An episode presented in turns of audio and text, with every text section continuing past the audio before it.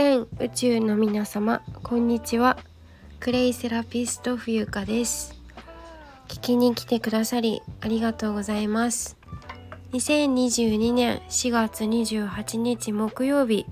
時刻は夕方3時11分でございます。こちらの番組ではクレイセラピスト冬香がお茶とクレイのあるちょっといい暮らしをお届けしております。えー、っと本題に入る前にお知らせがございます。クラブハウス明日9時 AM9 時より9時半まで、えー、ルームを開けておりますので私がその時感じたことをつらつらお話ししております、えー、タイミングがもし合えばあの通りすがり大歓迎ですので遊びにいらしてください。それから現在年度の寺子屋の先生第2期生をね募集しております、えー、資料請求は無料でできますので、えー、自然療法とかクレイクレイソムリエさんクレイソセラピストさんでねあの自分で仕事していきたいっていう方はあのうってつけのあの横のつながりをとっても大事にしているコミュニティなので、えー、参考までに資料だけでもちょっと見てもらえたら嬉しいなというふうに思っております。えっ、ー、とそれから今ね講座を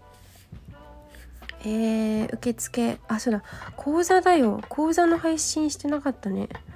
あの私がね昨日の夜だったかな。昨日の夜かな。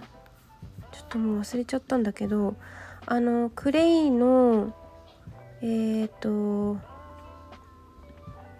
5月来月ですね。開講の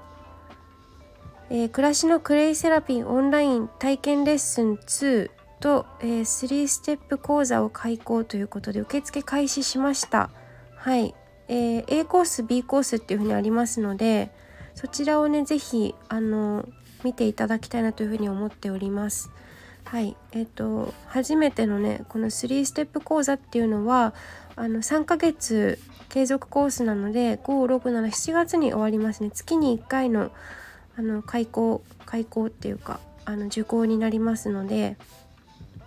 あとは体験レッスンの方は30分1回きりなんですけどはいどちらか選べるので、えー、こちらではね、えーと、クレイセラピーの、まあ、暮らしの暮らしに根付いた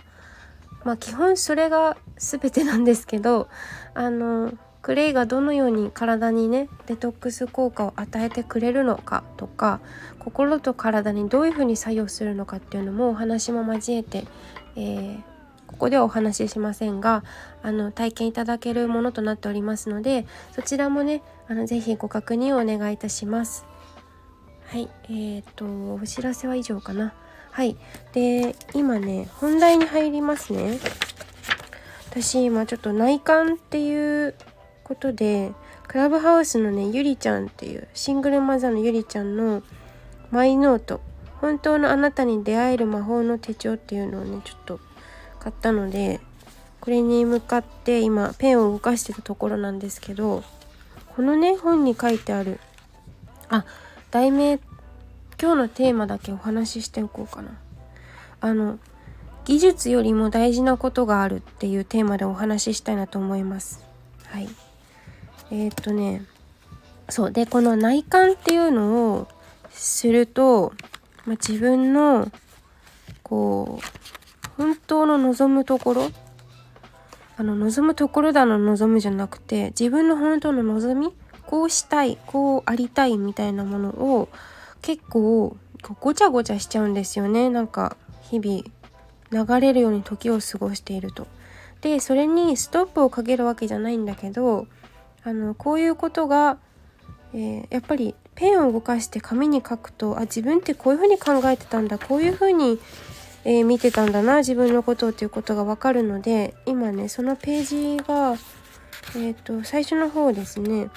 人生で頑張ったこと誇らしいことっていう項目があってこれ1個ずつ書いていくんですけど例えば他には後悔していることとかエネルギーをもらえる人応援したい人やりたいこと憧れの人尊敬する人褒められたこと得意なこと苦手なこと好きなもの好きなこととかいろいろいろんな項目があるんですけど今ねここですごい手が止まってパッて降りてきたのが今言った技術よりも大事なことがあるっていう私の中に降りてきたこと。これちょっと体験談でお話ししようかなと思うんですけどあの皆さんは人生で頑張ったこと誇らしいことってありますか？私は、えー、2010年ですね。12年前か。ちょうどうわえっと一周しちゃった。12年前だもん。ひゃー早いですね。大学2年生の頃。大学1大学2年生ですね。はい。の頃だったと思うんだけど。えなんか計算が合わない。29歳でしょ今。2000あれ？2012年かな。2012年かもしれない。2012ちょっと忘れちゃった。とにかくあのアメリカに模擬国連国連ってあるじゃないですか。はい。 United Nations のことなんですけどあの模擬国連って言ってまあ言うたらディベートみたいなあの国際会議ですね。をする、えー、会議国連の会議を学生が模擬えっ、ー、と模擬だから、えー、催す、えーと、模擬だから、あの、体験できるっていう学生学生の中で、えー、ディベートをそこであの国連で実際に討論されている内容を持ち出して、えーと、お話をするっていう模擬国連大会っていうのがあったあるんですよ。今もやってんのかな？でそれは The National Model United Nations というあの会議なんですけどこれにあの出場したことがありましてで第1期生だったんですよ。私大学の代表で出るのが。でチームになっていくんですけどワシントン DC に1週間滞在したのかな。確か。はい。で、まあ、初めてアメリカっていう国に行ってね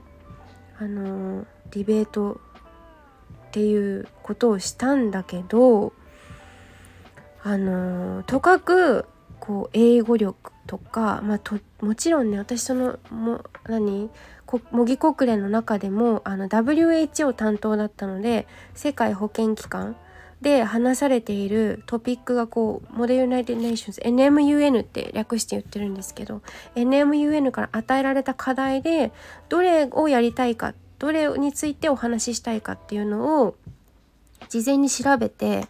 あのアメリカに行って本番でこうこういうふうに私たちは日本代表みたいな過程で行くんですよ。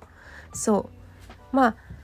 いわば何て言うの女優みたいな感じあの演劇みたいなあの演じるわけなんですけど私はそこであの WHO 保健機関でお友達と中国人のねかのあのペアの中国人の子チームで行くから彼女とペアになって、えー、例えば結核の問題だとかまあいろいろ山積みなんですね課題は。で、えー、そこで討論するわけですよチームペアになって。でねあのお話をするんだけど、まあ、下調べをたくさんするわけですよ図書館にこもったりとかアルバイトの時間を合間縫っていろいろやるんだけど結局あの何て言うのかなアメリカっていう国に行った時に思ったことはとにかく英語力じゃないなって。いや英語力もちろん必要なんだけどそれよりも情熱やっぱり熱量えーとパッションですね。うん。あの話せる話せないじゃなくてもちろんその言語は大事なんだけど気持ちがどこにどれだけあるかだと思うんですよそこにぶつけたい何かが。でアメリカっていう国はもともと移民の国だしいろんなあの人種がいるのでそういうのも分かち合えるなんかこうすごくウェルカムなんか歓迎されるっていうか